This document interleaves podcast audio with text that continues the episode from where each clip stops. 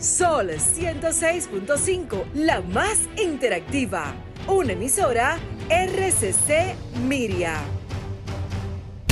Este programa llega a ustedes gracias a Combustibles Premium Total Excelium.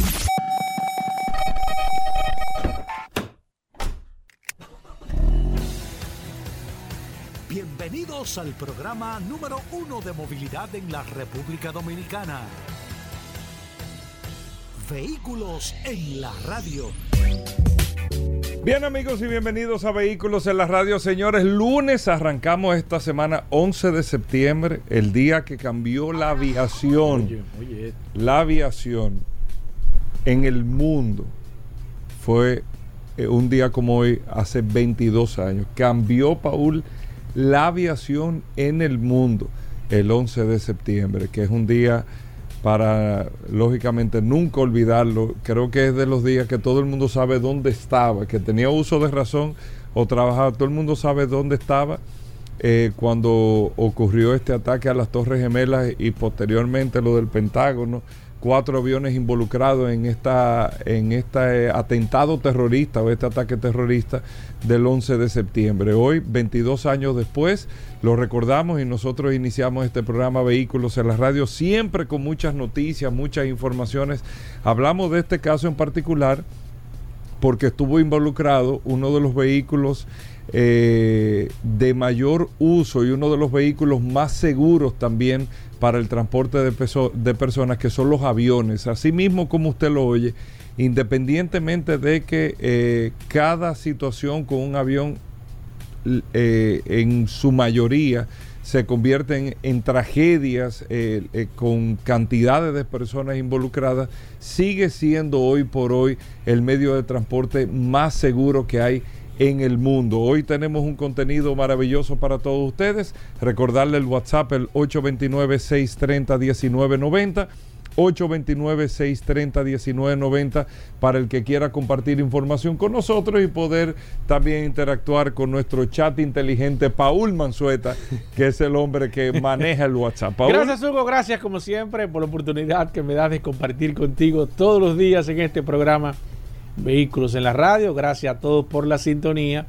Como tú acabas de decir, Hugo Veras, un día hoy que la humanidad eh, recordará a través ¿Tú sabes de todo dónde tú estabas el 11 de No, todo el mundo, todo el mundo, porque fue un momento donde Yo estaba mundo- trabajando en Cibar y, lo, y- y- donde el mundo se detuvo en ese momento. Todo el mundo es. dijo, ¿y ahora? ¿Qué es lo que va a pasar? ¿Y ahora? Así ¿Qué es lo que viene? La verdad es, es. que eh, un día difícil para el mundo, como tú acabas de decir. La aviación y yo creo que el mundo entero cambió. Sí, pero no Toda- la aviación. Va- va- bueno, el medio, como medio de transporte. El medio de transporte cambió, la forma como tú abordar Sí, un avión, sí. el tema de los aeropuertos Sí, cambiaron. todo. Anteriormente al 11 de septiembre, o sea, el 10 de septiembre tú podías entrar eh, prácticamente a despedir una persona a, eh, eh, a- casi a la puerta del avión sí. En muchos aeropuertos. Ya eso son cosas que Claro. tú no puedes hacer. El tema de los filtros, el viajar con líquidos, no hemos Sí, acostumbrado a no sí, viajar sí, con líquidos en, en las manos, ni mucho menos. Eh, todo cambió. Sí, sí, definitivamente cambió. Bueno, es lamentable el caso. La verdad es que todavía están saliendo muchas cosas. Eh, han pasado muchísimos años, eh, 12 años de manera específica de... de- 22 años. 22 años, si yo dije o sea, el 11. 22 años de manera específica en eso, Hugo Vera, y la verdad es que, que todavía al día de hoy están saliendo informaciones eh, lamentables de ese momento, pero nada, el ser humano eh, es una experiencia que hay que, hay que aprender, es un medio de transporte, como tú acabas de decir, todavía es el medio de transporte más seguro, pero que nada, como es- medio de transporte se tambaleó. Sí, sí, no, no, Eh, de hecho. Todas las líneas aéreas Sí, se vieron en situaciones difíciles eh, eh, con ese tema. La, la confianza en el medio. Lo que todavía no está bien, bien claro desde mi punto de vista, Hugo Vera, es la forma como ellos manejaron el avión. O sea, la verdad es que todavía desde mi punto no, de yo vista... no me voy a meter en ese tema. no, no, no, porque de- una de- vez yo no, no, porque yo no aquí. dudo, yo no dudo. Yo no dudo de la explosión, del choque, yo no dudo de eso. Yo no dudo de eso, o sea, evidentemente no, no de eso no puedo dudar, yo de manera particular. Pero, pero eh, hay cosas todavía que tú te, te resistes. Cuando tú ves el sistema, cómo operan las cosas y demás, tú dices, óyeme, pero la probabilidad de, de que eso suceda así Y ayer que yo estuve No, viendo. y que sucediese dos veces. Ayer que yo estuve viendo que realmente hasta, hasta Corrado le pregunté, bueno, la última vez que estuvimos juntos con el aniversario del programa, ¿qué, pro- qué posibilidad hay de que tú puedas manejar un avión? De que tú puedas manejar, aterrizar un avión en caso de que le suceda. Como en la película, que se pusieron malos los pilotos y ven que un pasajero. ayer que estuve viendo una, un- una, una, una persona ¿Qué que te fue, dijo Corrado? que fue que fue en un viaje de- desde a las islas y veo que solamente iba un piloto en la avioneta y yo me puse a pensar en ese momento y pero si este tipo se pone malo el único tipo que está manejando y tú estás atrás de pasajero quién va a coger el control de esto tú me entiendes o sea Ese la verdad es que punto. no Corrado me dijo que Yo una vez vine de Jamaica con un solo piloto. de ¿verdad? 9 Pensándolo. de 10 eh, situaciones que se han presentado, en 9.5 se ha estrellado el avión. En todas se ha estrellado. La única diferencia es que en una se han salvado algunas personas. En una sola de persona. una persona que asiste a suplantar al piloto. Exacto. De alguien que, que por una razón u otra tiene que asistir a manejar. el- Bueno, pero el en, el, en este caso particular, acuérdate que eh, según las informaciones, los eh, pilotos terroristas habían se habían preparado para el tema, habían tomado los cursos. Sí, sí, no, eso es lo que se dice, la verdad. Pero es que hay cosas que tú no. No sé, hay cosas Mira, que en la aviación hay entre ese misterio Sí, sí, sí. Y el y del el MH, MH370, No se sabe el de cuál es. Malaysian Airlines, no se sabe cuál es, cuál es más. no se sabe cuál es más misterioso. ¿O cuál todo- es más difícil de creer, Hugo? ¿Cuál tú vas a creer de las dos? No, no, yo no me voy a meter en ese tema. No, no, yo digo en ese caso. Porque yo, o sea, yo no dudo que. que tú, o sea, ¿qué, tú dices? ¿Que los aviones no chocaron? No, no, los aviones Yo chocaron. estoy diciendo eso. No, no, no, pero si tú pones en duda eso, no, los aviones chocaron. Bueno. Ahora, yo lo que digo es, o sea, hay cosas que todavía tú te resistes. Cuando tú conoces el funcionamiento de per se, de cómo puede. Cuando conoces el funcionamiento, cuando Tú conoces te, per- te resistes a decir, o sea, con, con- Paul, mira, yo solamente voy a concluir ese tema. no, no, pero dilo, dilo aquí porque yo hablo de extraterrestre aquí. Óyeme, yo voy a concluir ese Sí. tema con lo ¿Qué- siguiente. ¿Cuál es tu, tu teoría? A alta velocidad, esos aviones van a alta velocidad, ¿eh? No, no, ya, y ese iba a super alto. Ah, No, no, alta. Porque alta- aceleró a todo. Yo solamente te voy a decir, a alta velocidad. Oigan, este ejercicio no es para que nadie lo replique, pero le voy a dar este ejercicio. Y vamos con los temas y tenemos muchas cosas hoy. No me voy a meter en ese tema. A alta velocidad. Paul, tú vas a alta velocidad en una, en, en, en una, una carretera, en en una una recta. recta a alta velocidad. Dale un pote de luz. Tú vas a alta velocidad y tú mides y tú dices, voy para ese de luz. Sí. Es difícil. Sí. Le puede dar prequineado, no medio a medio. Tú puedes tratar de darle, pero es difícil. Sí, sí, sí, hay cosas que no. A alta velocidad. hay ¿eh? cosas que realmente son difíciles. A alta velocidad. A alta velocidad que la adrenalina te sube, eh, tus sí. sentidos cambian. El que no ha ido a alta No, y velocidad. la precisión también. La precisión. Paul, La precisión se te pone, se te disminuye a cero. Es difícil, porque es que tú no eres preciso por la velocidad. medio a medio. Sí, es difícil. Dos Entonces, veces. Eso que te digo. Eso es, sí, ahí es que está el tema. ¿Tú me entiendes? O sea, que hay cosas que. Sí, sí, esos pero bueno, misterios, esos son de las los cosas. misterios, los misterios de la vida que uno tiene que vivir con eso. Sí, uno tiene que ¿Tú me vivir con entiendes, eso, exactamente. Nadie se va a enterar Los portales dimensionales que Nadie, hablando. de eso no se va a enterar nadie. Con. Paul nosotros tenemos un programa esotérico los sábados. Pero tiene que ser en la noche uh, eh, con un vino, como. Sábado en la noche y dos velas, Sí. hablando de portales dimensionales. Pero bueno, hay muchas cosas interesantes en el día de hoy. Por otro lado, miren, ser el primero en todo se puede ver como, ah, no, fulano fue el primero, esto, lo otro. Pero eso te conlleva a una serie de retos, una serie de riesgos, eh, mucha resistencia, eh, muchas correcciones, todo. Pero eh, ser el primero tiene su beneficio, pero uno tiene que estar preparado para todo lo que viene, porque tú estás siendo el primero, la primera vez para lo que sea. Entonces eso te trae una serie de traumas, situaciones y todo, porque se le ha creado una situación a BMW con el tema de que ellos van a empezar a cobrar eh, 17 euros mensuales, eh, 20 dólares mensuales, por la calefacción en los asientos. Esto no lo vean con un tema de calefacción de los asientos. Recuerden que hemos hablado anteriormente.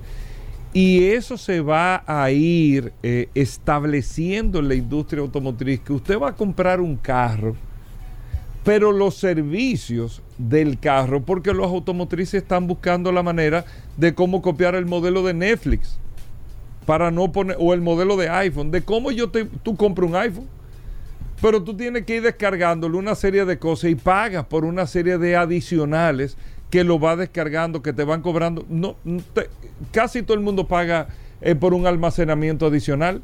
Te cobran 5 dólares, 6 eh, dólares, 3 dólares por eh, estar en la nube. Y ahí la gente de iPhone con la tienda, con todo lo que tú tienes en un celular, con lo que te cargan de Netflix, con lo que te cargan de Spotify, con lo que te cargan de esto, con lo que te cargan de lo otro, tú empiezas a crear un volumen de negocio más allá de solamente te vendí el celular, ya no te veo más hasta que tú no tengas la necesidad de comprar el otro. Es igual que los carros.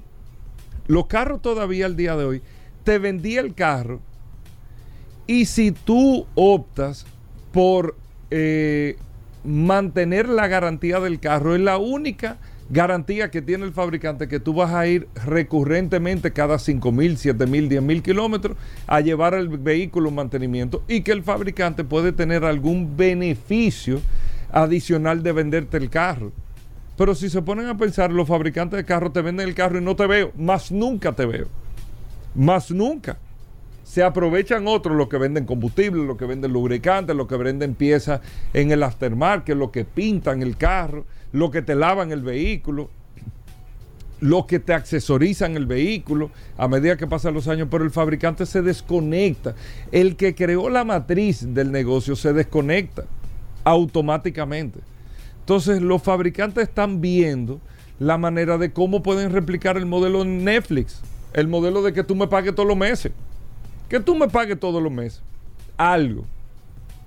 Entonces, BMW, que ha sido de los primeros que se ha atrevido, y Tesla tiene algunos ejercicios con lo mismo, pero Tesla lo tiene es vendiéndote, por ejemplo, algunas capacidades, pero no una renta necesariamente mensual, como BMW lo propone, y lo propone con la calefacción de los asientos. Pero lo que se abra es, tú quieres tener aire acondicionado en el carro, tú pagas un adicional quieres tener mayor autonomía en el vehículo, tú pagas un adicional. Quieres tener cualquier tipo de servicio que pueda ser descargado, que pueda tener sobre esa base y ellos te lo activan y te lo habilitan. Si tú pagas, te lo habilitan. Si tú no pagas, bueno, no tienes la necesidad, no te lo habilitan. Y es una manera que están buscando. Esto es BMW, pero todos los fabricantes están buscando que, de qué manera lo ha hecho el mundo de la aviación. Ya yo te cobro el internet, te cobro la comida, te cobro el agua, te cobro hasta los asientos si quieres ir más adelante, más atrás. Todo tiene un valor adicional para ver de qué manera rentabilizan el negocio. A BM se le ha armado una situación ahora en Europa porque ha tenido un rechazo muy fuerte con el tema del cobro de la calefacción. Y ahorita le van a dar para atrás eso, pero eso te está marcando hacia dónde va la industria automotriz. Ah, no, yo tengo un carro y tiene cuatro cambios. Yo lo quiero más rápido con seis cambios. Tú pagas un adicional. Estoy poniendo un ejemplo. Poniendo un ejemplo, no, no, eh, no sé en qué tantas cosas se le podría cobrar a un consumidor por el uso de su vehículo, aparte de comprar el vehículo. ¿Qué tantos adicionales tú pudieses tener en tu carro? Pero recuerden que los productos se van creando y esos van creando necesidades. Las necesidades no existen más las necesidades primarias que tiene un ser humano. Comer, dormir, ir al baño y una que otra necesidad adicional. Esas son las necesidades primarias de que el ser humano es ser humano, tiene. Después, todo lo que nosotros estamos haciendo son necesidades creadas por productos que han salido y te crean una necesidad. Nosotros vivíamos sin el celular, no teníamos la necesidad. Crearon el celular, todos tenemos la necesidad. El ser humano vivía sin teléfono, hasta de casa y eso. Se creó el teléfono, se crea la necesidad. ¿Me entienden?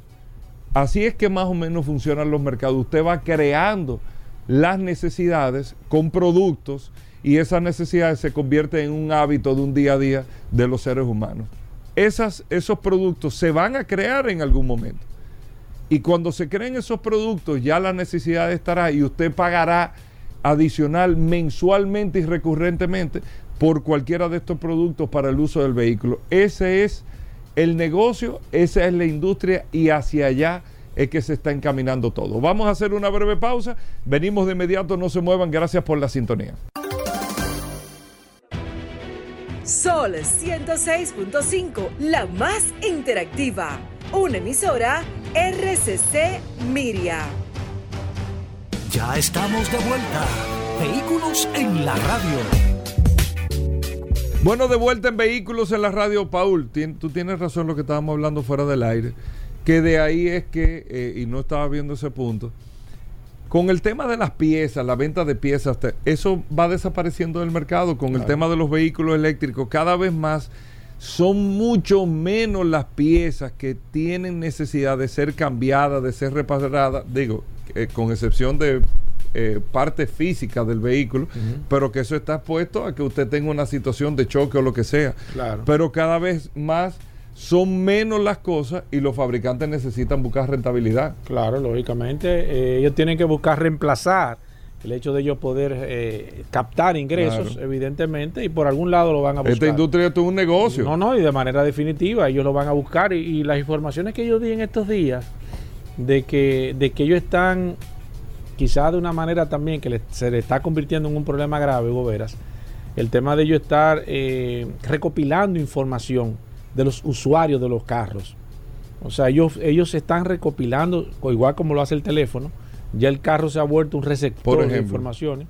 Bueno, el, carro... Trayecto. El carro se va a dar cuenta de tu raza, tu etnia, tus gustos, eh, eh, por lo que tú hablas. Bueno, pero es un dato que tú tienes. Sí, pero ya el carro lo está guardando, se lo está enviando al, al, fabricante y el fabricante lo que está haciendo es comercializando la información. Entonces, eso realmente también ha causado un revuelo porque la gente dice que eh, se está violando el tema de la privacidad, pero eso se hace con el teléfono, o sea, no es nada nuevo de manera particular, pero añadir el tema del carro que anteriormente no estaba, también, evidentemente esto es parte de los procesos, de los cambios que vienen y la industria no se va a quedar de mano cruzada, va a buscar la forma de ellos poder generar ingresos y, la parte más importante de lo que usted estaba diciendo era que esa forma es la que va a sustituir las reparaciones, los talleres, la venta de piezas de motor y de mantenimiento y eso todo eso que va, a dejar de sustituir sí se va a sustituir por esos ingresos porque de alguna forma la industria va a tener que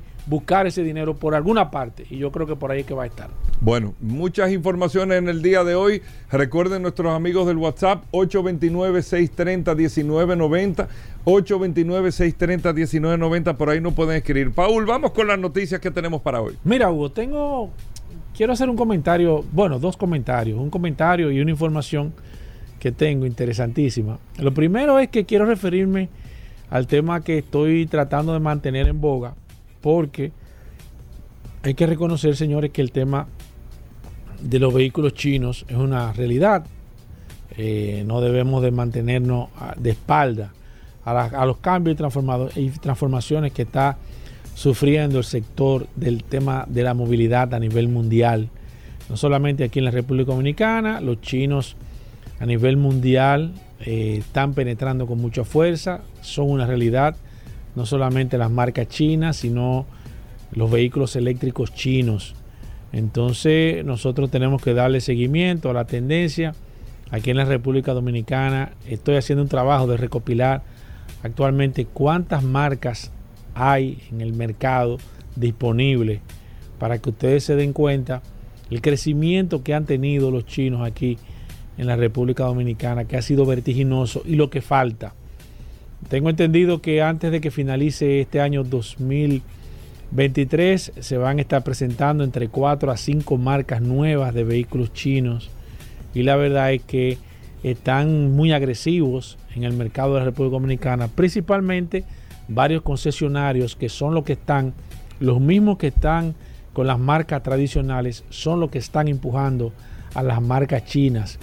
O sea, esos, esos mismos representantes que están aquí, que son los representantes de las marcas tradicionales, son los que están representando marcas chinas y están empujando a este proceso de transformación porque se han dado cuenta que para allá es que va el mundo. Mi inquietud en este caso con estos vehículos dentro de, dentro de varias inquietudes tengo, es la permanencia en el tiempo que pueda tener un vehículo o un modelo chino, salvo las marcas eh, tradicionales en China, como BID, como Chang'an, eh, que son las marcas líderes en China, muchas marcas nuevas Nuevas digo relativamente, porque la gente me dice, ah, pero tal marca es del 2010, del 2008. Es una marca nueva.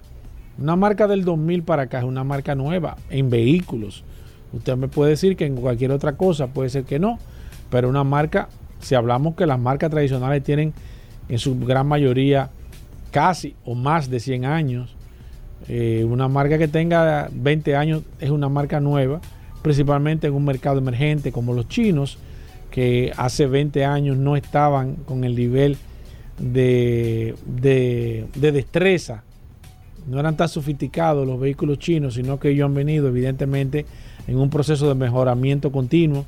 Y qué bueno, porque la verdad es que ha puesto este mercado y para nadie es un secreto que la próxima eh, hegemonía, si se pudiese llamar así de esa forma, la van a tener los chinos a nivel general. Y, y ahí es que están las marcas tradicionales enfocándose, que han tenido una guerra abierta primero con los vehículos eléctricos, hizo que eh, perdiera mucha estabilidad y luego ahora una guerra agresiva con los vehículos chinos.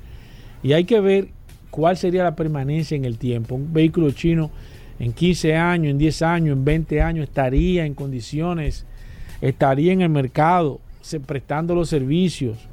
Ya hablamos la semana pasada con el tema de Irving, el viernes pasado con el tema de los recambios, de los repuestos, la parte negativa, de negativa que tenían o que tienen los vehículos chinos con este tema de la pieza de recambio, que usted no la puede pedir por eBay o por Amazon, tiene que pedirla necesariamente a China y esto es realmente frustratorio por la distancia, por el tiempo y por la, por la dificultad que uno tiene para conseguir una pieza de recambio, un punto menos para los vehículos chinos. Y en este caso, en este comentario que estoy haciendo, habría que ver cuál sería la permanencia en el tiempo. Usted va a hacer una inversión para comprar un carro que le va a durar 5 o 10 años. En 10 años, ¿qué usted va a tener? Esa marca va a estar aquí todavía, ese modelo va a ser un modelo funcional, usted va a tener posibilidad de hacer algún tipo de reventa de ese vehículo chino, cuánto le van a pagar por ese vehículo chino, va a haber un mercado interesado en comprar ese vehículo chino. Entonces esas son cosas que usted tiene que analizar antes de comprar un vehículo chino porque usted tiene una incertidumbre en ese caso. Decirle de manera exacta qué va a pasar sería como uno pensar en que nos vamos, en lo que le puedo dar los seis números de la loto, porque la verdad que es difícil con todos estos cambios. Habría que ver cómo va a reaccionar el mercado, cómo va a reaccionar el público y qué tanto esas marcas van a trabajar para hacer un, un mercado secundario de vehículos usados interesantes, de que se consigan personas que estén dispuestos a comprar un vehículo chino de segunda mano y cuál sería el precio a nivel general. Creo que todavía hay muchas, muchas, muchas preguntas por contestar, porque la verdad es que hasta el momento todos estos cambios ha traído mucha confusión, la gente está muy confundida, eh, uno a favor, otro en contra, otro penetrando duro, otro quitándose del medio.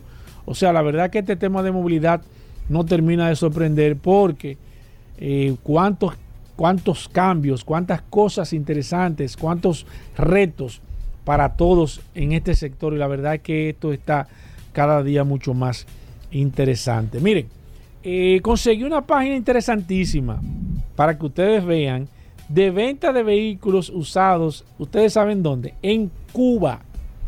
En Cuba. Hay una página web de vehículos usados en Cuba y le voy a poner un ejemplo. Aquí tengo la página abierta. ¿eh? Y le voy a poner un ejemplo. Puse la marca Toyota. Primero me sorprendió la cantidad de vehículos que dice la página que tiene. Dice que tiene 4.000 vehículos en venta. Eh, para mí es demasiado. Bueno, pero puse la marca Toyota para ver los precios. Y atención que le voy a dar los precios de los vehículos usados en China. Puse Toyota, voy a buscar otra, pero en Toyota, mire. Toyota Yaris eh, déjame ver.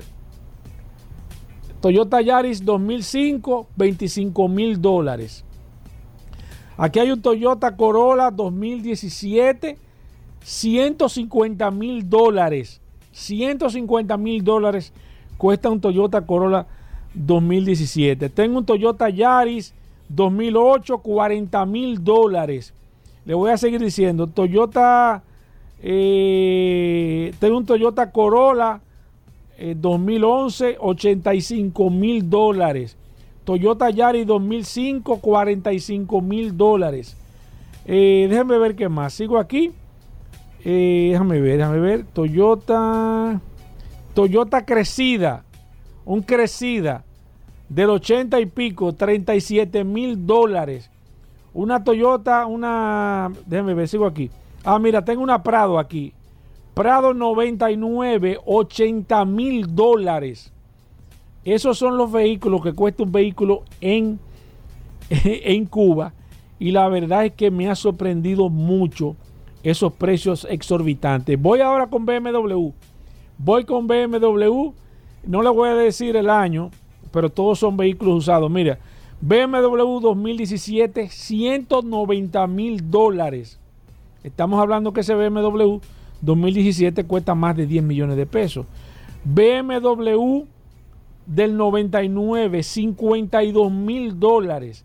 BMW 530i 2008, 120 mil dólares.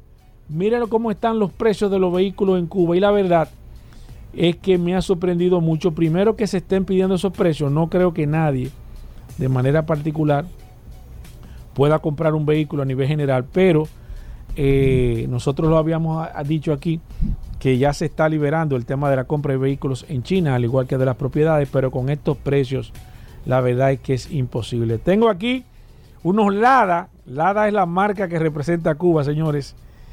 Eh, los Ladas todos, en su mayoría, son de antes del año 1990, en su gran mayoría. Tengo aquí Lada 2107, 20 mil dólares. Tengo un Lada aquí del 80, 20 mil dólares. Tengo un Lada aquí del 75, 12 mil dólares. Lada 1600 del 70, 16 mil dólares. O sea, estamos hablando que estos vehículos entre 60 al 80, marca Lada, aproximadamente usted lo puede conseguir como este que está aquí, del 85 en 20 mil dólares. Son vehículos, primero son marca Lada, no una mala marca, modelos muy anticuados, pero sí son vehículos que cuestan millones de pesos aquí en la República Dominicana. La verdad es que esto resulta hasta, usted ve los precios de que un Toyota Corolla 2017 cueste 150 mil dólares. La verdad es que usted se sorprende porque no sé cómo ni siquiera en un país capitalista se puede conseguir esta cantidad. Y no sé si es un relajo de la página, pero la verdad que estos precios, me atrevería a decir que no hay ningún país en el mundo en estos momentos donde un Toyota Corolla 2017 pueda costar 150 mil dólares. Pero si usted quiere ver los precios, simplemente usted me puede escribir a través del WhatsApp y yo le voy a enviar esta página, una página que es la líder de ventas de vehículos usados en Cuba, para que usted se dé cuenta más o menos cómo está el mercado y si se quiere ir a comprar un carro usado a Cuba, ahí lo puede hacer, pero la verdad es que usted va a tener que, va a tener que llevar mucho, pero mucho dinero. Bueno, ahí está Paul Mazueta hoy que es lunes. Recuerden, vamos a hablar de lubricantes. Pablo Aceite estará con nosotros. Tenemos un gran invitado en el día de hoy. Es un asesor para la compra de vehículos con el tema de los puntos que usted tiene que tener eh, pendientes. De esto vamos a hablar ahorita. También en el día de hoy, Daris Terrero, Aníbal Hermoso, nuestro amigo de Accidentes RD. El curioso aquí en Vehículos en la Radio. Tenemos muchas cosas, señores. Este pero no se pierdan de Vero eh, nuestra asistente en inteligencia artificial que la vamos a tener en un momento aquí en Vehículos en la Radio. Vamos a hacer una pausa, no se muevan. Ya estamos de vuelta. Vehículos en la Radio. Bueno, Aníbal Hermoso, Accidentes RD, todos los lunes la edición de Accidentes RD en Vehículos en la Radio con Aníbal Hermoso haciendo un resumen de todas las situaciones que sucedieron durante toda la semana. Y el objetivo, recuerden, de este segmento es que usted pueda escuchar, ver todo lo que recoge Accidentes RD para que tratemos de no repetir, aprender y no repetir estas acciones. Bienvenido Aníbal Hermoso. Gracias, gracias Paul, como siempre agradecido por llegar a la audiencia de Vehículos en la Radio y esta semana, eh, como siempre digo, cada semana trae algo diferente. Lamentablemente, la semana pasada trajo muchos accidentes de, tránsito, erróneamente llamado accidente. ya lo habíamos hablado anteriormente. También que la palabra accidente se refiere a un hecho inevitable. Y la palabra siniestro se refiere cuando ocurre un evento que pudo ser evitado porque por lo general lo que aquí llamamos accidentes son producto de una imprudencia y eso es evitable. Simplemente si no cometemos una imprudencia, se evita el supuesto accidente. Por eso es bueno saberlo diferenciar. Y me refiero a eso porque la semana pasada fue muy caótica en cuanto a vehículos pesados de transporte de carga y vehículos de transporte de pasajeros masivo. Fue muy notorio en redes sociales la patana, el camión, que se voltearon en la 30 de mayo y fueron varios, no solo uno, en la misma 30 de mayo, vehículos de carga que se voltearon con una congestión de varias horas. A mí me tocó el del primero, el de la 30 de mayo, que se volteó en el elevado, donde duré alrededor de, de, dos horas en ese tapón, que fue lo que yo duré, pero el tapón duró más. Y la cola llegaba desde el peaje hasta la carretera Sánchez, próximo a la circunvalación. O sea, el dinero que se pierde y el tiempo que se pierde en un accidente, producto quizá de alguna imprudencia. ¿Por qué digo imprudencia? Porque ese vehículo, muy probable, estaba en sobrecarga. O sea, ningún vehículo, Paul que sabe mucho de vehículos pesados, no puede simplemente, ah, eh, me, me, viré eh, así de la nada. O sea, de hecho, sí se hizo una investigación en la cual arrojaba que ese vehículo estaba excediendo su capacidad de carga y las condiciones del vehículo no eran las más idóneas para estar en, sobre todas las cosas sobrecargando un vehículo ya de por sí es ilegal y que tenga condiciones eh, que no sean muy buenas para sobrecargarlo también peor. Entonces en ese sentido vehículos pesados que sufrieron accidentes opacan a los vehículos incendiados y a los accidentes. Por eso vamos a mencionar algunos. En a la autopista de San Isidro un camión se viró en la Juan Pablo II eh, próximo a, la ecológica en la 30 de mayo 2 en la República de Colombia también.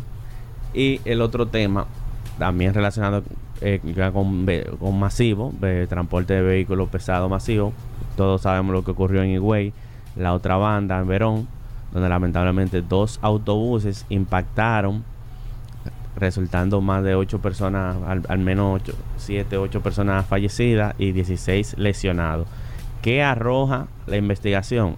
Exceso de velocidad testigos de los sobrevivientes dicen que eh, fue producto de una imprudencia, que ambos choferes, uno de, los cuales uno de los dos choferes falleció, el otro resultó lesionado, iban a exceso de velocidad eh, a las 6 de la mañana, que, está de noche.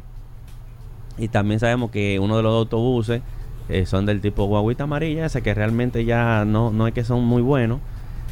El mismo día en el mismo Higüey ocurre otro accidente con el mismo tipo de vehículo. No estoy diciendo con esto que en el primer accidente la amarilla fue la culpable, sino que de ese mismo tipo de agua amarilla y supuestamente el mismo propietario de, esa compañía sufre otro accidente en Higüey, también producto de una imprudencia. Entonces, aunque nosotros lo repetimos mucho, también el mismo lo dice que si nosotros no dormimos hoy y mañana amanecemos con la, con la idea en la cabeza de conducir de manera prudente, se resuelven todos los problemas. El tema es convencernos a nosotros mismos y entender que esa imprudencia que estamos haciendo, que a veces creemos que somos los héroes, ah, pero mira, me fui en rojo, eh, soy un verdugo, me ahorré dos segundos. Entender que no, que no hicimos nada bueno, que somos estúpidos al creer que haciendo eso hicimos algo bueno.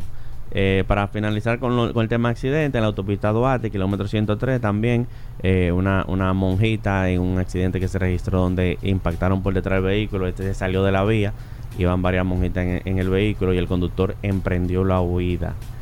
Eh, en la Euclide Morillo, con Bienvenido García, es, ese es el piloto para el tema de, los reductores de velocidad. Ocurrían muchos accidentes ahí, pusieron reductores de velocidad, se mitigó esta semana me llamó la atención que ocurrió un accidente.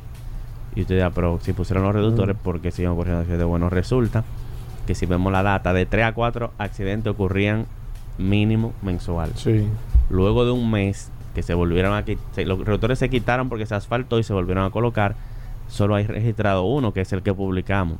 En el video se aprecia cómo el conductor viola los reductores y le da el acelera, el acelera. acelera. los reductores son para acelerar Exacto, entonces ese tipo de conductores, por más medida que usted le ponga, no, no habrá forma. Solamente que tú pongas ahí un martillo que le den la cabeza. Y ahí caemos de nuevo en la palabra imprudencia. Exacto. Entonces, eh, en conclusión, tenemos que entender que somos nosotros mismos lo que a corto plazo podemos lograr un cambio. Que el Estado tiene la obligación de crear la, la norma, la política para reducir los accidentes. Pero si queremos que sea mañana, queremos que sea rápido, tenemos que entrar en nosotros mismos. Sí.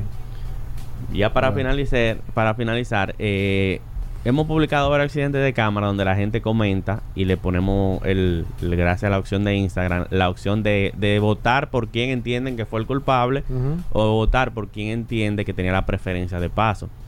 Y nos llama muchísimo la atención cuando la gente eh, vota de manera equivocada y por eso esta noche, el- en vez de, de- de los videos habituales que tenemos, vamos a hablar del el análisis del accidente, donde vamos a hablar de por de quién tenía preferencia, quién es el culpable en algunos accidentes que han ocurrido, claro, empezando con un solo hoy y explicándole según lo que dice la ley de tránsito por qué esa persona tenía la preferencia o por qué esa persona fue el culpable. Oye, pero interesante va a estar el video de hoy. Sí, sí, a las ahí venimos entonces 7, 7 y media con el eh, con el clásico análisis del accidente. De 7 a 7 y media Siete, hoy. siete y media.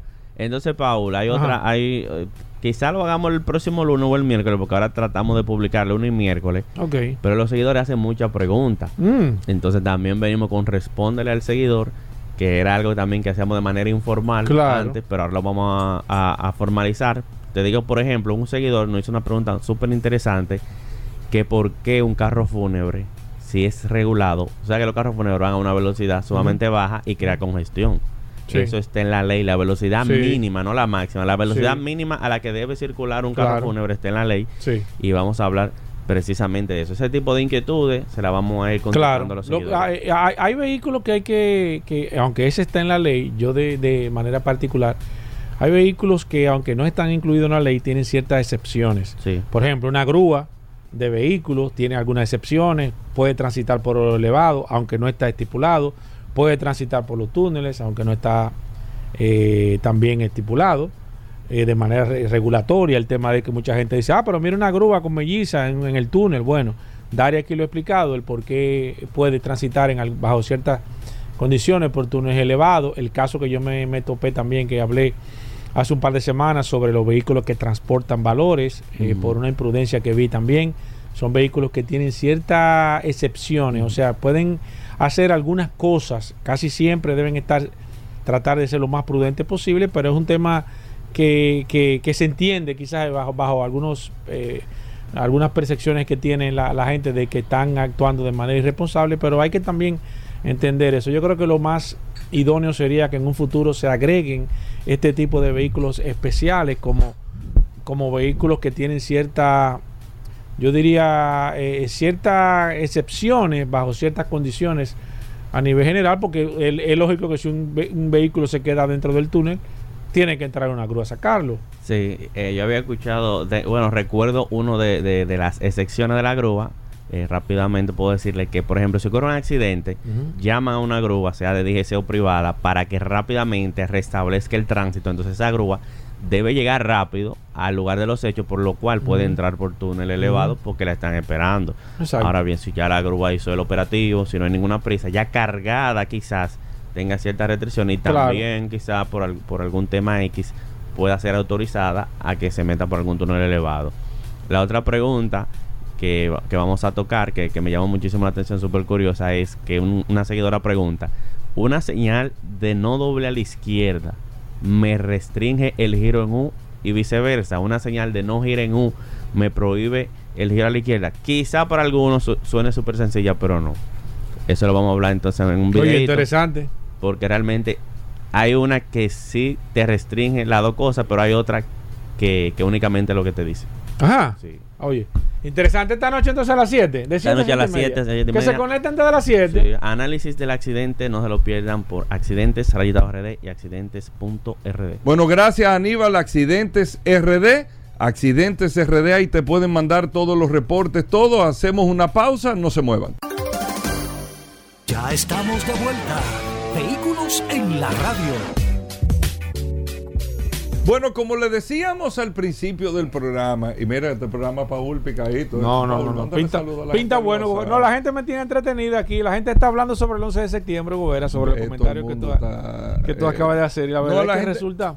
a la gente le gusta mucho el Sí, misterio. sí, sí. Eh, yo he Bueno, el misterio no, sino que le llama la atención las, las, las, el misterio, o sea, el- las el- cosas ocultas. las cosas ocultas, siempre no uno buscando la quita pata Sí. al gato, ni mucho menos, pero le gustan esos Claro, temas. claro. O sea, Yo creo que esos temas sí solamente se tocan en este programa, porque no hay otro programa que toque ese bueno, tema José así. La Luz en la mañana a veces eh, toca, no, Sí, es nuestro hermano José La Luz cierto, también cierto, toca, cierto, temas, vamos a dejarnos de cosas, espérate. es. José y nosotros. Sí, es cierto, eh, cierto, eh, cierto. tocamos esos temas. Miren, amigos oyentes, la compra de un vehículo sigue siendo para el dominicano la inversión más importante. La inversión más importante, el compromiso económico más importante que hace un dominicano, o el primer compromiso económico regularmente más importante que hace un dominicano es la compra de un carro. Usted dirá, no, que sé yo, qué bueno. Las condiciones de República Dominicana, ahora es que se está haciendo un proceso de transformación con la colectivización del transporte, que deje de ser una obligatoriedad tener un carro, pero todavía hasta el momento la compra de un carro es prácticamente obligatorio o de una herramienta para uno movilizarse de manera independiente es prácticamente obligatorio y de ahí te lleva el primer compromiso que tú puedes tener de decir, espérate, antes de yo hacer, bueno, te, voy a comprar un préstamo, un apartamento, pero primero el carro lo necesito para que productivamente me lleve o me permita comprar el apartamento. Ahora, si ese carro que tú compras, no lo compraste correctamente, no te verificaste. Y hay cosas, Alejandro Díaz está con nosotros, que es un asesor, tiene herramientas para asesorarle para la compra de ese vehículo y, y cosas muy interesantes que, tema, que tiene. Y yo con esto te doy la bienvenida, Alejandro, aquí a Vehículos en la Radio. Y qué bueno, tú tuviste hace muchísimos años con nosotros, nos pusimos en contacto la semana pasada. Y qué bueno que viniste eh, de nuevo al programa para hablar así abiertamente. Eh, hoy lunes, más que estamos entrando al último cuatrimestre del año, estamos en el último cuatrimestre del año, que es el de mayor venta de vehículos. Eh, estos cuatro meses, septiembre, octubre, noviembre y diciembre, son los cuatro meses de mayor venta de vehículos.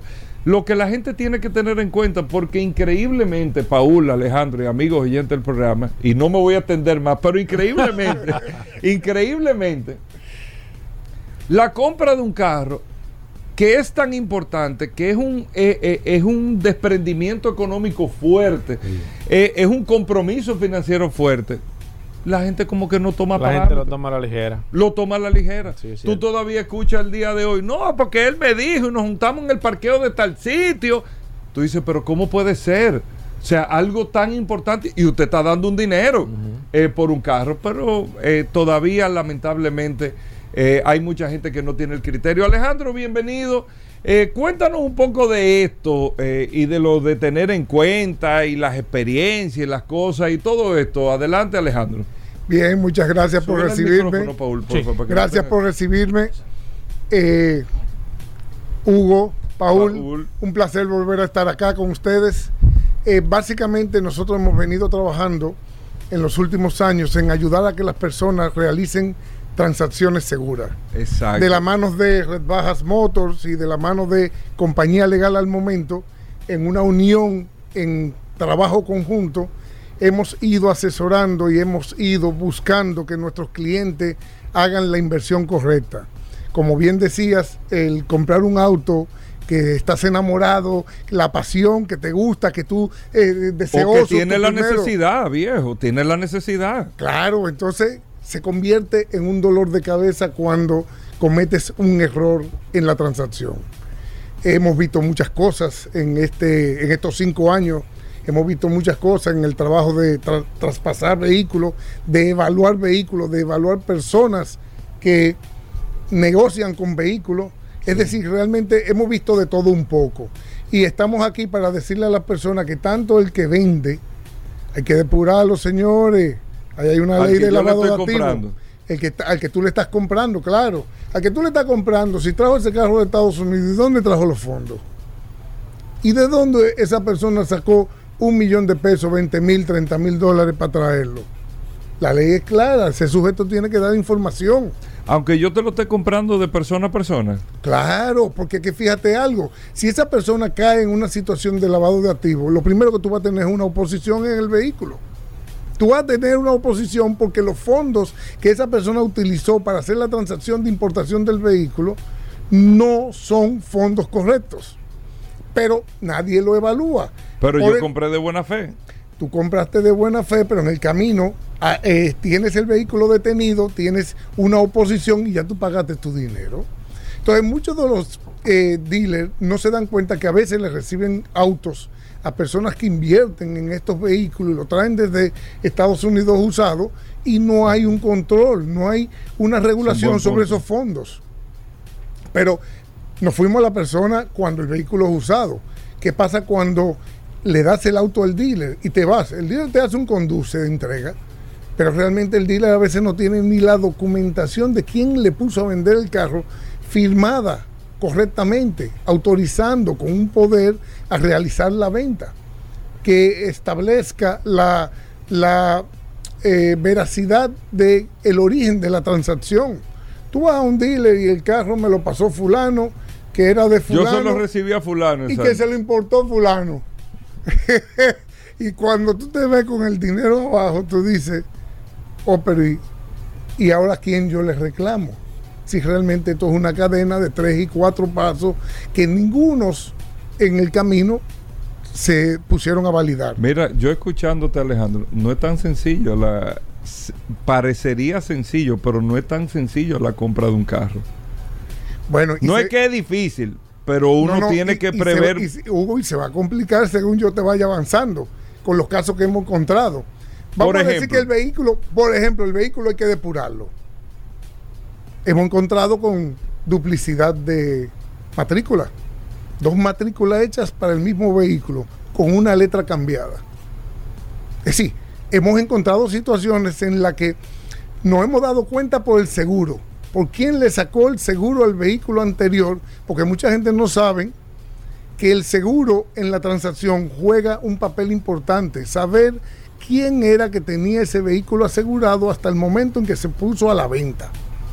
En el caso que sea un usado, que sea una reventa eh, eh, en el mercado local. Pero, ¿y, cómo uno se da cuenta? Oh, pero cuando uno va al seguro y se da cuenta que esa persona, eh, el seguro no está a nombre de esa persona y, el- y- y a- y aparece un chasis con un segundo nombre asegurando el mismo vehículo, mismo color, mismo año. Y hemos encontrado ese tipo de situación y tenemos pruebas. Pruebas de chasis, de placa. Sí, de- sí, sí, pasa, de- de pasa. lo- en, el sentido de que nosotros hemos encontrado situaciones en las que también las personas no develan realmente quién vende. Ah, usted va al dealer y usted dice, sí, sí, yo le hago su traspaso completo por seguridad. Pero usted nunca ve quién firma el documento. Cuando usted va a buscar la transacción, usted no ve que el vendedor realmente firmó el documento. Entonces, ah, no, porque se lo el mandamos vendedor es al que, el que estaba a nombre del carro. a que estaba el nombre del carro, correcto. Porque ahí es donde vienen la- las situaciones, donde pasan situaciones. Porque mientras tenemos fondos, todo el mundo está actuando de buena fe. Pero cuando aparecen situaciones como esa pequeña Pero red- Alejandro, yo te voy a dar un, un dato que lo está viviendo un amigo. Ahora tú hablándome. Le creo que fue, él compró un carro, se lo había comprado una persona, había tomado un tiempo, pero resulta que el carro, yo te lo compré a ti, pero el carro era de Paul, pero Paul ya no está con vida. O sea, Paul eh, murió faltaba una carta del banco, de una, una carta de saldo del banco, el carro estaba en un tema de sucesión. Mira, yo no te puedo explicar el lío que hay ahí. Y eh, quien se lo vendió lo estaba vendiendo de buena fe, no era que lo estaba engañando, pero ahora se, hay un tranque con el tema del traspaso de los documentos, hay que ir a la procuraduría, que registrar qué sé yo qué. O sea, una situación que probablemente el que está comprando dice, mira, yo quiero ese carro, tiene el precio, pero con ese lío que tiene de documentación, que no es que lo está engañando, eh, pero tiene una situación con los documentos que, que wow, que ahora se le ha complicado, que parece que es como una tierra que hay que deslidarla, de verdad. Bueno, pues te voy a. de- eh, recientemente, hace, es- hace una semana, una cliente que nosotros habíamos recibido un vehículo y le habíamos hecho la documentación, pero en ese momento estaba corta de fondos y no pagó el traspaso en su momento. Te estoy hablando de siete años atrás.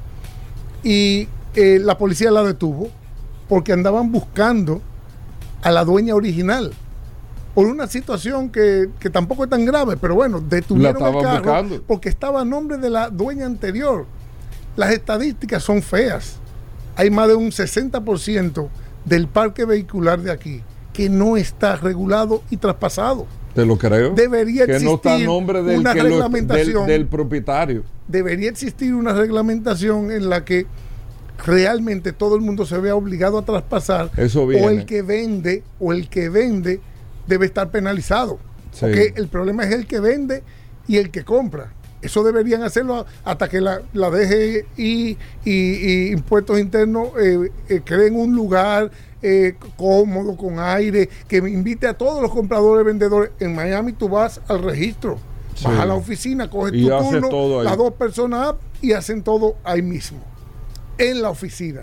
Ahí se puede hacer la transacción segura, se puede hacer una, una transferencia y se traspasan los documentos. Mira, eso es una, es una gran propuesta. Te digo que eso está en proceso porque el año que viene, como se van a cambiar todas las placas, se está trabajando en ese tema para aprovechar con el cambio que viene la placa de adelante y atrás todo, de que todo el mundo tenga la oportunidad, porque va a ser un, cambio de placa más allá del marbete, si no son las placas electrónicas, el marbete electrónico único nuevo, y eso te va a conllevar a registrar de nuevo, o sea, la constancia de tu propiedad del carro y que todo el mundo pueda eh, pasar el carro a su nombre, porque después acuérdate que viene lo de inspección técnica vehicular posteriormente a eso, y tú vas a tener que llevar un carro a un centro de inspección una vez al año. Pero eh, eh, esa estadística que tú dices son tal cual, o sea, aquí más de la mitad de la gente anda en un carro que no está su nombre. que no está su nombre. Que no está su nombre. Si a eso le agregas que estuve buscando las estadísticas en el fin de semana, pero no las encontré actualizadas, pero si a eso le agregas que en el 2018, en el año que yo estuve acá en tu programa, eh, existía solamente un 27% de pólizas emitidas sobre el parque vehicular. Y de ese 27%, un 36%, 37% suspendía. Llámese Hugo, Gente que te que dan un carnet, Ajá. personas que sacaron una póliza, no la pudieron pagar, pero te daban el carnet, todavía te lo dan, que dura un año. Cuando la DGC te para, tú presentas tu documento y, Y tú yo tienes veo, seguro. eh, exacto, vence en abril del 24, no, pero no está vigente. Fue tanto nuestro proceso de investigación que hasta en un momento pusimos a la disposición la capacidad de poder validar eso en tiempo real. Ya- Es decir, nosotros podemos, nosotros podemos como oficina ver la placa tuya y decirte si eso tiene seguro o no. Sí. Y lo Si que esperamos es que si no. nosotros somos privados y le damos esos servicios a nuestros clientes, lo que esperamos es que la que no es por nada, ya se tiene, ya, ya, o sea, pero se- eso se, con Cadoar se, se logró ya después de mucho tiempo, Alejandro. Pero es tal cual lo que tú dices también. Entonces, Alejandro, eh, el, el- el que está Alejandro Díaz con nosotros, que, que vive de esto el día a día, o sea, el día a día vive esto. Si tomamos brevemente para, para decirle a los oyentes, ¿qué es lo más importante a tener en cuenta? Voy a comprar un carro, ¿qué? Y no estamos hablando de tema mecánico, ¿eh? o sea, estamos hablando... eh, ¿Qué es lo más importante? ¿Qué- qué- ¿En qué me tengo que cuidar? ¿Cuál es el mejor consejo que tú puedes dar? No Yo- se que no sé de enamore, carro, ¿eh? No se enamore, no dé un centavo antes de verificar la documentación de No quién coja la presión de que tengo otro cliente ahí, no, no, no. Déjelo ir, déjelo ir. Exacto. Déjelo ir. Un O, carro no o se compra vaya, rápido. o vaya a lugares de transacciones seguras.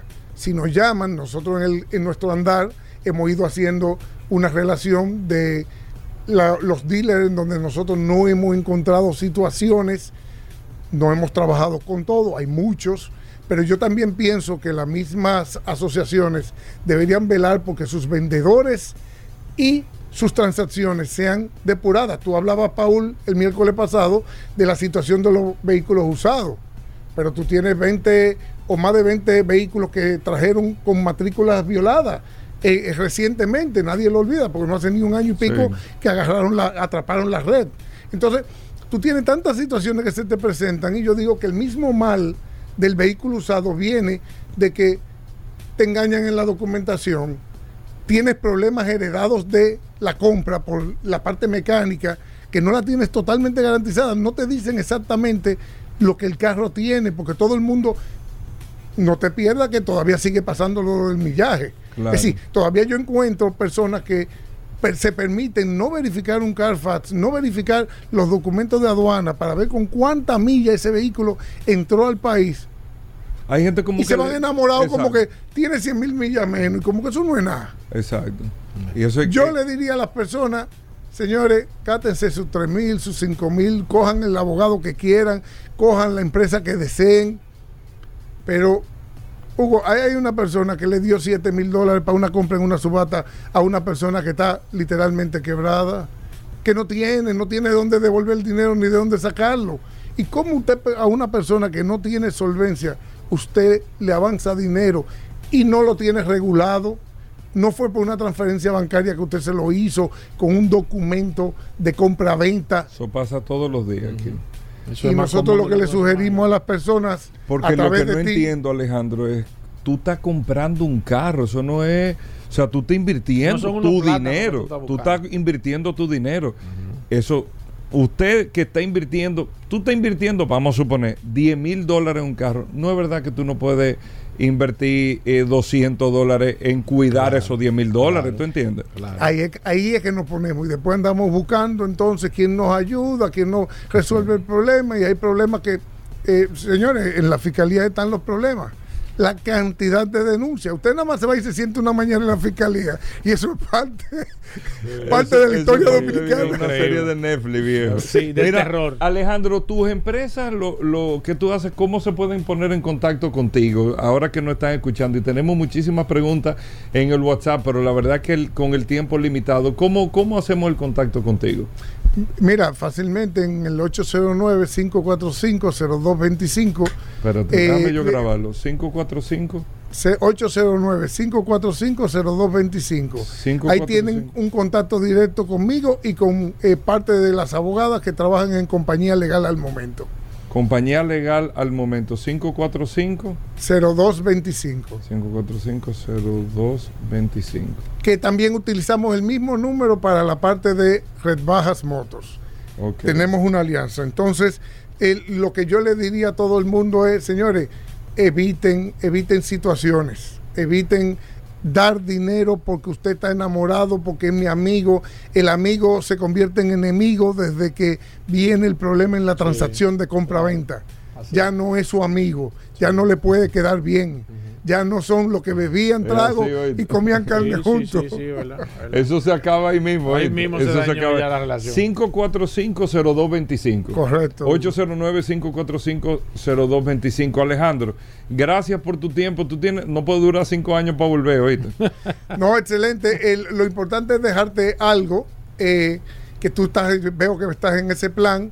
Tenemos eh, una plataforma que podemos ayudar a las personas que todavía tienen vehículos por documentación eh, retenidos. Tú sabes que la gente Tú lo ayudas en retiene. eso, en actualizar la documentación. todo. Fíjate, porque podemos ubicar las personas. Tenemos mecanismos a través de las redes que hemos establecido en estos años para nosotros poder dar con aquel comprador. Porque a veces yo veo mucho, mu- muchas situaciones porque la persona nunca traspasó el vehículo, votó los documentos, Hugo, y no hay mala fe, sino que quizá en el momento no había fondo. Descuido. eh, eh, eh, lo- los problemas vienen.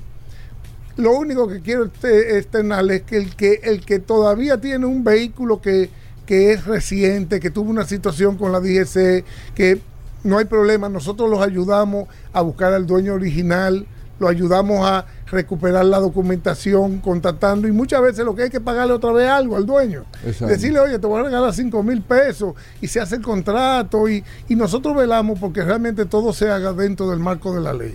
545. 0225. Ahí está Alejandro Díaz. Gracias Alejandro por estar con nosotros. Vamos a hacer una breve pausa. No se muevan y tú le pasas las preguntas, Claro Paul, sí. por el WhatsApp que tenemos. Eh, gracias por la sintonía. Ya estamos de vuelta. Vehículos en la radio. Llegamos al momento de las noticias en Vehículos en la Radio. Nuestra colaboradora Vero está con nosotros. Vero, bienvenida al programa. Nuestra asistencia artificial de inteligencia fuerte eh, de Vehículos en la Radio. Vero, bienvenida. ¿Cómo va todo? Hola muchachos, ¿cómo están? Hoy es lunes, inicio de semana. Yo soy Vero, y ahora vas a escuchar las últimas de las últimas noticias de este apasionante mundo de los vehículos. Hoy, en las noticias, Estos son los autos que más despían según Mozilla. En las nacionales, comprador de un vehículo es el responsable en un accidente de tránsito, y no el vendedor, siempre que haya contrato. Con estas noticias, arrancamos. En las internacionales. Estos son los autos que más desvían, según Mozilla. Un auto conectado a Internet mediante aplicaciones como Android Auto o Apple CarPlay son muy habituales hoy en día, más si se trata de un último modelo. Y un informe del proyecto asterisco Privacy Not Included, de Fundación Mozilla sostiene cuáles son los vehículos que más datos recopilan de ti y que más desvían. La organización sin fines de lucro descubrió que todas las principales marcas de automóviles no cumplen con los estándares de privacidad y seguridad más básicos en los nuevos modelos conectados a Internet, y las 25 marcas examinadas por Mozilla reprobaron la prueba de la organización. Mozilla descubrió que marcas como BMW, Ford, Toyota, Tesla y Subaru recopilan datos sobre los conductores, incluida la raza, las expresiones faciales, el peso, la información de salud y dónde conduce.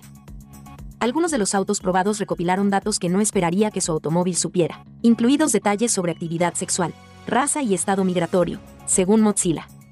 ¿Cuáles fueron las marcas peor evaluadas? El peor infractor fue Nissan, dijo Mozilla.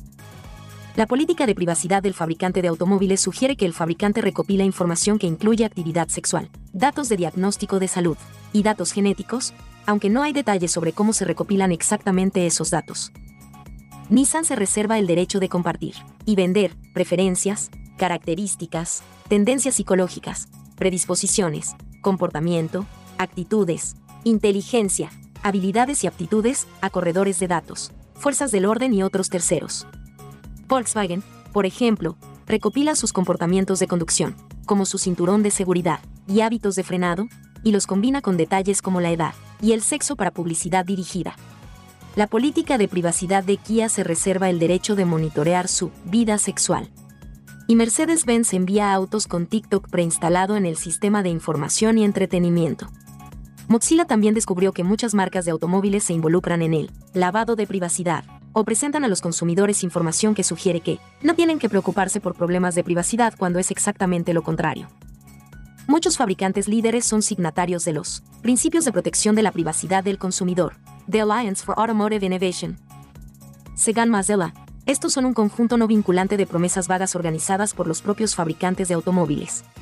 En las nacionales. Comprador de un vehículo es el responsable en un accidente de tránsito, y no el vendedor, siempre que haya contrato. La sentencia, de fecha 31 de enero de 2022, de la referida sala, explica en sus motivaciones lo establecido en el artículo 17 de la Ley número 483 sobre ventas condicionales de muebles. Un comunicado de la Suprema Corte de Justicia señala que la segunda sala de esa alta corte refrendó el criterio jurisprudencial de que, frente a un accidente de tránsito ocasionado por un vehículo vendido bajo el sistema de venta condicional de muebles, es responsable el comprador, y no el vendedor, siempre que el contrato se haya registrado previo al accidente la decisión tiene un impacto sobre el hecho de que muchos dealers, vendedores o revendedores de vehículos, aparecen como propietarios del vehículo ante la Dirección General de Impuestos Internos, DGI, por lo que en muchas ocasiones se interpreta ante un accidente que son los responsables del vehículo. Sin embargo, la sentencia señala que sí existe un contrato previo. El responsable es el adquiriente. La decisión abarcaría también a los automóviles de alta gama que son importados al país a través del permiso de exoneración de un legislador. Soy Vero, y estas fueron las noticias más importantes hasta este último minuto. Que pasen un buen inicio de semana, muchachos. Gracias, Vero. Con esto hacemos una pausa y nosotros estamos edificados contigo, como cada día. Venimos de inmediato. Ya estamos de vuelta. Vehículos en la radio. Elinardo Ascon está con nosotros en Vehículos en la Radio, el hombre de la moto GP, de la moto velocidad, del, de todo lo que tiene que ver con motores. Gracias a Moto Ascona. Un saludo especial a toda la gente que le gusta el tema de las motocicletas y todo, y las carreras de motocicletas también. Aquí está Elinardo Ascona. Elinardo, bienvenido. Primero Moto Ascona, cuéntame qué tenemos. Gracias, gracias. Un poquito difónico, afónico, pero contento porque ayer eh, durante todo el día estuvimos en el cartódromo eh, de Grupo Alonso, en Villamella, Sierra Prieta, en la sexta puntable del campeonato eh, de moto velocidad del Cibao, donde el equipo Ascona López estuvo por, cátedra. estuvo por todo lo alto, sí. la primera posición para mi, mi sobrino, Aris Aurelio Ascona Jr., ganó en la categoría Mini GP Experto y en la categoría Supermoto Novato, mi sobrino otra vez, Aris Ascona Jr., eh, repitió la primera posición y mi hijo Helio Ascona quedó segundo. Eh, Esas instalaciones ahí también bien ásperas. mi- es Yo no he tenido la el de cartódromo, el cartódromo Grupo Alonso en Villamella Sierra Prieta es un cartódromo avalado internacion- internacionalmente para competir kartismo con todos los estándares internacionales de, de- internacionales de seguridad. Se está utilizando corriendo moto velocidad de baja cilindrada desde 450 cc hacia abajo porque la pista, eh, el trazado, son diferentes trazados, se da y se presta para eso. Ahí se está haciendo un tremendo Ahí debería hacerse el campeonato de. O, o se hace el campeonato, digo de yo. cartismo y de, no, no, moto, el y de, el de- motovelocidad. el de motovelocidad. De un motovela- campeonato. Mm, Sí, No, hay, un, hay un campeonato, ya vamos por la sexta puntuable del campeonato del Cibao de ocho patadas para este año. Eh, en el circuito de, de el- las Americas Race Park se está corriendo otro campeonato, el campeonato de la federación, y en, en la Ese otro. Sí, otro campeonato. Y en la pista de eh, DC Motor Racing en la Romana se está corriendo otro campeonato. ¿Y, por qué se corren tantos campeonatos de manera y no significan a Linardo?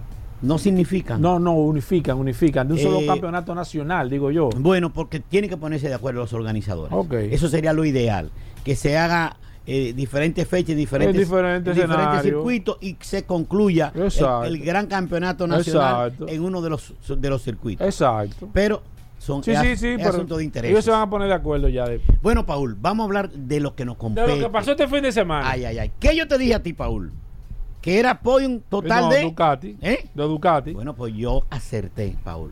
Podium, no, no, eso no dudo. A ¿Eh? mí no me, a mí no me da sorpresa eso. Podium total de Lo Ducati. que tú dices aquí sale.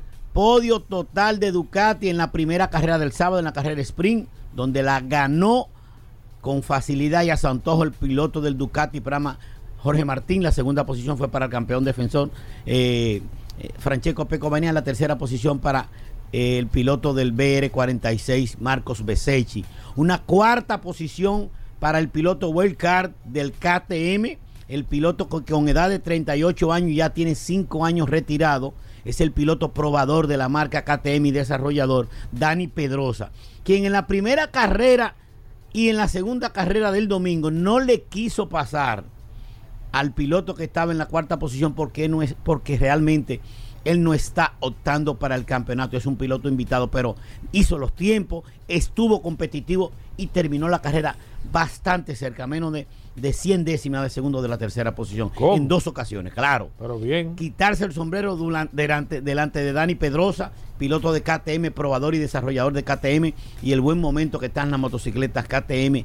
Ahí eh, realmente también la buen- en, la buen- en las buenas prestaciones que tienen las Aprilias, eh, con Maverick Viñales y Alex Espargaró, pero quitarse el sombrero ante Jorge Martín del Ducati Prama, que ahora eh, hizo un doblete de fin de semana, ganó la carrera de sprint. Ajá. La dos. Óyeme, ganó la carrera de Pero sprint se- del sábado Bueno, y ganó 37 puntos. 37 puntos, Paul. se puso bueno ahora, el le ahora está a 39 puntos de Francesco Peco Banaya, el piloto puntero, cuando restan 8 fechas. dos- ¿Cómo? Cuando Pero restan 8 fechas. no y dos- todo está definido. y, Paul, 200 puntos en juego. Cada, cada carrera eh, eh, principal de los domingos tiene 25 puntos. Si tú sumas las carreras principales y si le sumas los 12 puntos que quedan en juego de la, de la del sábado, realmente el campeonato está bastante abierto. Se estrecha el campeonato entre Jorge Martín y Francesco Peco Banaya. Hoy están en el circuito de Misano testeando todos los equipos, probando las motocicletas 2024. Marque está probando eh, la nueva onda que le trae la moto, el, el- el HRC para ver, se dice, yo te recuerda que dije el viernes pasado Sí. que Marque tiene un paso, un pie de romper su contrato con Honda por más de 10 años, el contrato más jugoso de los pilotos que corren en la parrilla de, moto, de MotoGP, alrededor de 20 millones de euros por temporada. ¿eh? Depende de lo que de cómo él ve el motor, él va a decidir si se va o no. Exactamente. Eso es lo hay, que tú hay fuertes rumores que lo vinculan al equipo Gresini Ducati, eh, que haría pareja a él con su hermano Alex, Alex Márquez. Vamos a ver qué pasa este eh, hoy y mañana, que son dos días de test, que se quedan eh, todas las marcas probando y testeando y ver qué nuevo le trae onda a Marque que lo comprometa Que lo a convenza. quedarse y lo convenza a quedarse un año más que tiene de contrato con la marca del ala dorada. Usted que está ahí escuchándonos a través de esta plataforma Vehículo en la Radio, Mm. Bueno. usted se va a quedar en sintonía con la programación de nosotros y con todo el contenido. Recordarle que la próxima competencia es en la India el 22 y 23 de este mes. O sea que en dos semanas yo vuelvo, Paul, Sí. a hablar de lo, de, la, de lo pre y lo pro. De lo que puede pasar y de lo que pasó en el Gran Premio de la India en la MotoGP. Recordarle también que- recordarle mi empresa, mi negocio, Motoascona, que por eso estamos aquí siempre trayendo las noticias y las novedades. Motoascona, que está ubicado en la avenida Isabel Aguilar 194, sector de Herrera, con todos los tipos de repuestos, goma, batería y lubricante. Un saludo allá a Bomberito, a Luis, a, a Evelyn, la beba, que es nuestra secretaria, y a todo el equipo de trabajo, al maestro Francis, que están siempre pendientes a la transmisión de y a nuestra participación en Vehículo en la Radio. Y recordarle a usted, usted me llama 809 880 1286 es mi teléfono particular 809 880 1286 te llama Moto Ascona, Linardo Ascona donde tenemos una solución rápida, concisa y precisa para todos los tipos de repuestos gomas, batería y lubricantes para tu motocicleta, para tu pasola para tu four wheel, para tu carro del, para tu carro de gol y todo lo que aparezca te lo llevamos y te lo mandamos 809. 880 1286 Bueno, ahí está el Linardo. Nosotros nos mantenemos ahí eh, en expectativa, Paul, con el Sí, Linardo Ascona y los sí, pronósticos y todo. claro. Vamos a hacer una breve pausa. Venimos de inmediato. Gracias por la sintonía. Pablo está con nosotros en el día de hoy, como cada lunes, para llevarle todas las orient- orientaciones y las inquietudes que usted tenga. En materia de lubricante, usted puede escribirnos de inmediato al WhatsApp al 829-630-1990. 829-630-1990, que con mucho gusto Pablo Aceite, en materia de lubricantes, cualquier pregunta que usted tenga, la puede hacer. Bienvenido Pablo.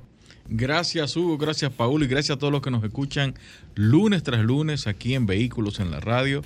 Y estamos muy contentos y estamos muy satisfechos del gran trabajo que se está realizando dentro del equipo de AMG Petronas con las distintas evoluciones y esperamos que en estas próximas carreras pues veamos ciertos cambios con relación a la Fórmula 1. Mira Paul y, Hugo y todos los que nos escuchan, muchas de las cosas, muchas de las personas que Cuéntame, nos llaman, Pablo. muchas de las cosas de las personas que nos llaman ¿Qué nos te dicen? preguntan si yo tengo un aceite viscosidad 530 10W30 y yo tengo un vehículo moderno, ¿qué debo de buscar? ¿Qué debo de, de buscar en, a nivel de especificación? Miren, las, las normativas, las exigencias internacionales, los que certifican que un lubricante esté adecuado para cierto tipo de vehículos, en Estados Unidos es la American Petroleum Institute, el API. Es importante que usted, cuando vaya a utilizar o vaya a comprar un lubricante, trate de que ese lubricante tenga las últimas homologaciones o actualizaciones. ¿Por qué? Si usted tiene un vehículo 2016, 2017, 2018, 2023, es bueno que el API sea API SN, SN Plus o SP. ¿Por qué? Porque ya estos lubricantes tienen las aditivaciones, actualizaciones conforme a los requerimientos de su vehículo. El SN, el SN Plus y el SP cumplen con las normativas de ILSAC GF6, que son la asociación que monitorea la estandarización de los lubricantes de vehículos modernos a partir del 2020. La, la normativa SP, a partir del 2020, le exige a los, a los lubricanteros que pongan ciertas aditivaciones específicas para corregir algunas situaciones que se estaban presentando. Problemas de preignición, altas temperaturas, la situación con los catalíticos. Todas estas cosas fueron corregidas en las últimas actualizaciones. Es por eso que cuando usted vaya a buscar un lubricante para su vehículo, como decía Hugo y cuando decía Paul hace un, hace un rato, y, la persona que estaba invitada, el, el, comprar un vehículo en nuestro país es una inversión. Y la única forma de usted guardar y cuidar su inversión es teniendo las observaciones de que el lubricante que está utilizando sea el adecuado. Por eso Petronas en República Dominicana tiene las más actualizadas homologaciones y autorizaciones y certificaciones de los fabricantes del motor. Así que cuando aún cumpliendo con la normativa de API o ASEA, nosotros no vamos más allá, no vamos al fabricante. Y es por ende que cuando usted compre lubricante, cuando vaya a un centro de servicio o al taller, usted verifique que ese API no sea un API SI y SL, que son para vehículos del 2004. En el caso de el vehículo diésel, utilizar un API C y CH4 no es bueno para, las, para los camiones que tengan EGR, filtro de partículas y que requieran ciertas aditivaciones, porque entonces, aunque usted no lo vea, está produciéndose un daño internamente. Perfecto, vamos a abrir las líneas 809-540-165. Pablo Hernández, gracias a Lubricantes Petronas. Si usted tiene preguntas sobre lubricantes, puede comenzar de manera inmediata. El WhatsApp ya está disponible. El 829-630-1990. Recuerden que el WhatsApp es solamente para escribir. Si usted quiere llamar, hágalo como lo está haciendo esta persona. Voy con la primera, Alejandro. Buenas. Bueno, lo mío no tiene que ver con lubricante, pero como ustedes son tan expertos en vehículos, necesito comprar dos gomas de mi eh, Santa Fe Claro. 2017.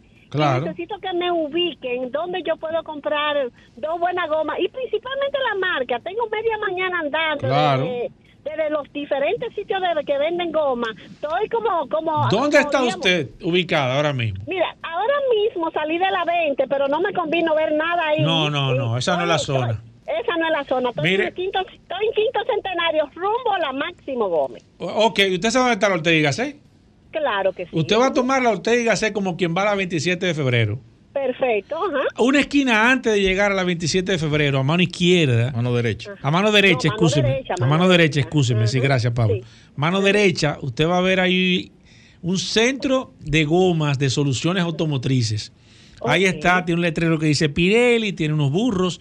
Ahí usted va a ir, va a No, procurar. Tiene unos elevadores, señor. Unos elevadores, exacto, unos elevadores, que digo un burro. Unos elevadores, es cierto. Eh, usted va ahí y usted va a procurar. Ellos tienen marcas eh, emergentes y marcas también como Pirelli, eh, pues, la que usted esté buscando. Tranquilo. Porque fíjate, Doña- hay doña. marcas en China, es decir, marcas chinas que Ellos tienen tienen. medida, totalmente me dicen esta, esta. Son decir, muy buenas. Mi- cinco, mi yo doña. tengo como cinco Eh, cotizaciones. doña, le voy a dar un secreto. Aquí, escucha a Oiga, Pablo, Oiga, doña. oiga esto. Dígame. Dígale a ellos que usted lo oyó aquí en el cemento de Pablo para que le den un descuento. Yo, Pero, pero de línea, porque Claro, ¿de dónde yo dele para allá. Dele, aquí donde ustedes. dele para allá. ya, eh, voy para allá. Muchas gracias. Dígale que de aquí lo enviamos. Gracias por la sintonía. Hablamos de lubricantes. Buenas. Buenas tardes. Sí. Comandor, eh, recomiéndeme un lubricante, un motor eh, 4M40 diésel. ¿De qué vehículo, ¿De señor? ¿Qué vehículo, señor? Una nativa 2004. Nativa 2004 diésel, Pablo. 15W40, señor. API CI4. CI4. ¿oyó? Perfecto, gracias por la, por la llamada. Voy con esta. Buenas. Mire, muchas gracias, Genaro García desde Boca Chica. Yo Adelante. tengo, una, yo tengo una inquietud que no es de lubricante, tal como hemos participado algunos ya. Yo compré un vehículo, ah, vamos a decir, a cinco años. Tengo dos años eh, pagándolo. Eh, el dealer siempre me vende el seguro. Ellos me obligan a comprar el seguro ellos. Es, eh, eso es correcto. Eh, eh, ¿Quién le dio el señor- financiamiento? Ellos. El financiamiento me lo dieron ellos. Sí, tiene que comprarle obligatoriamente el seguro a ellos porque ellos amarran esa negociación. Voy con esta. Buenas. Buenas, lubricantes. Gracias, Petronas. Sí, una preguntita.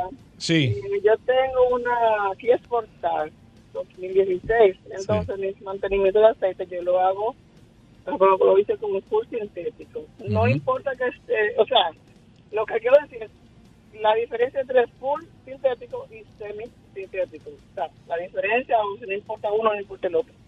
Lo más recomendable, señora, es 100% sintético porque son más están, están diseñados para resistir más altas temperaturas. Y, y el fabricante ese es el que recomienda.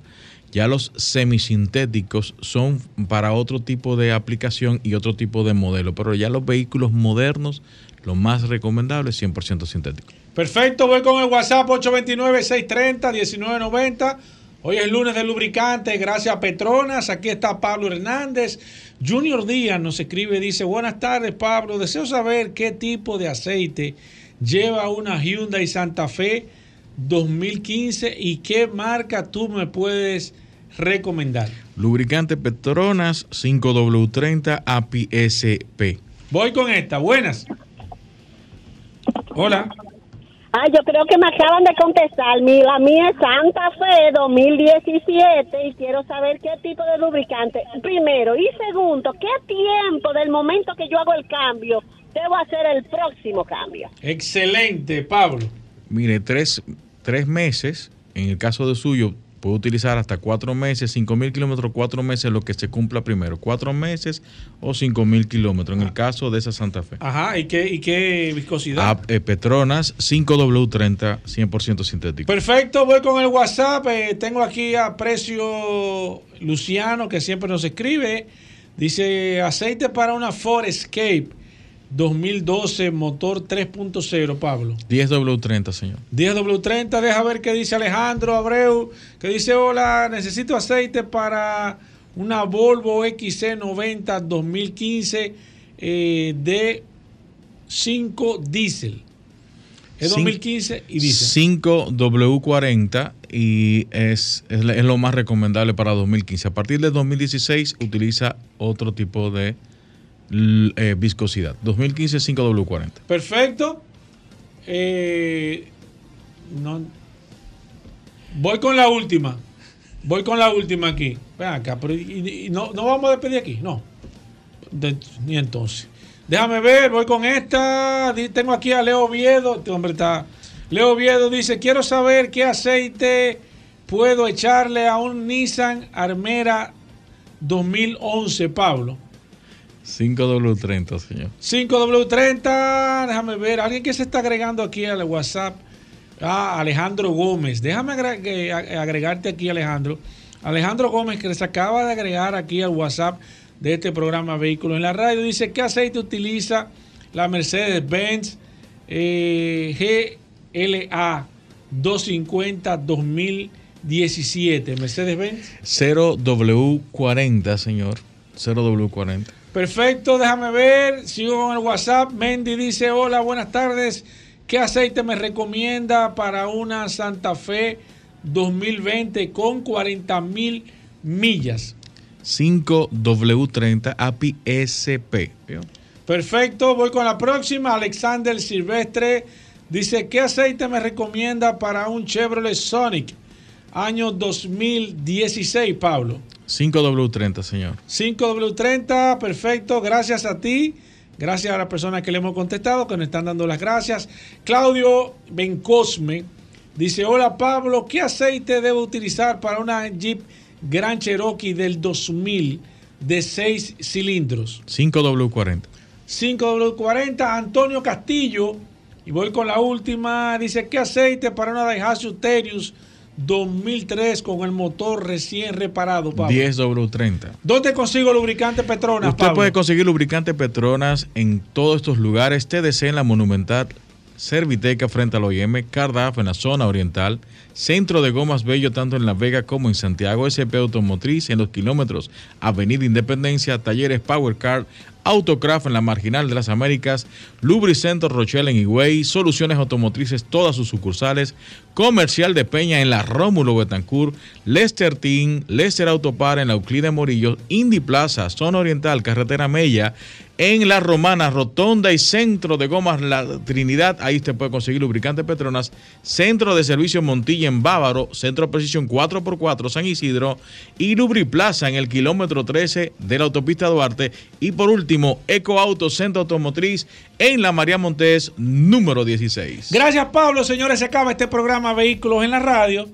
Mañana martes, después del sol de la mañana, comienza de nuevo este su programa Vehículos en la Radio. Lo dejamos con solo para mujeres. Combustibles Premium Total Excelium. Presentó.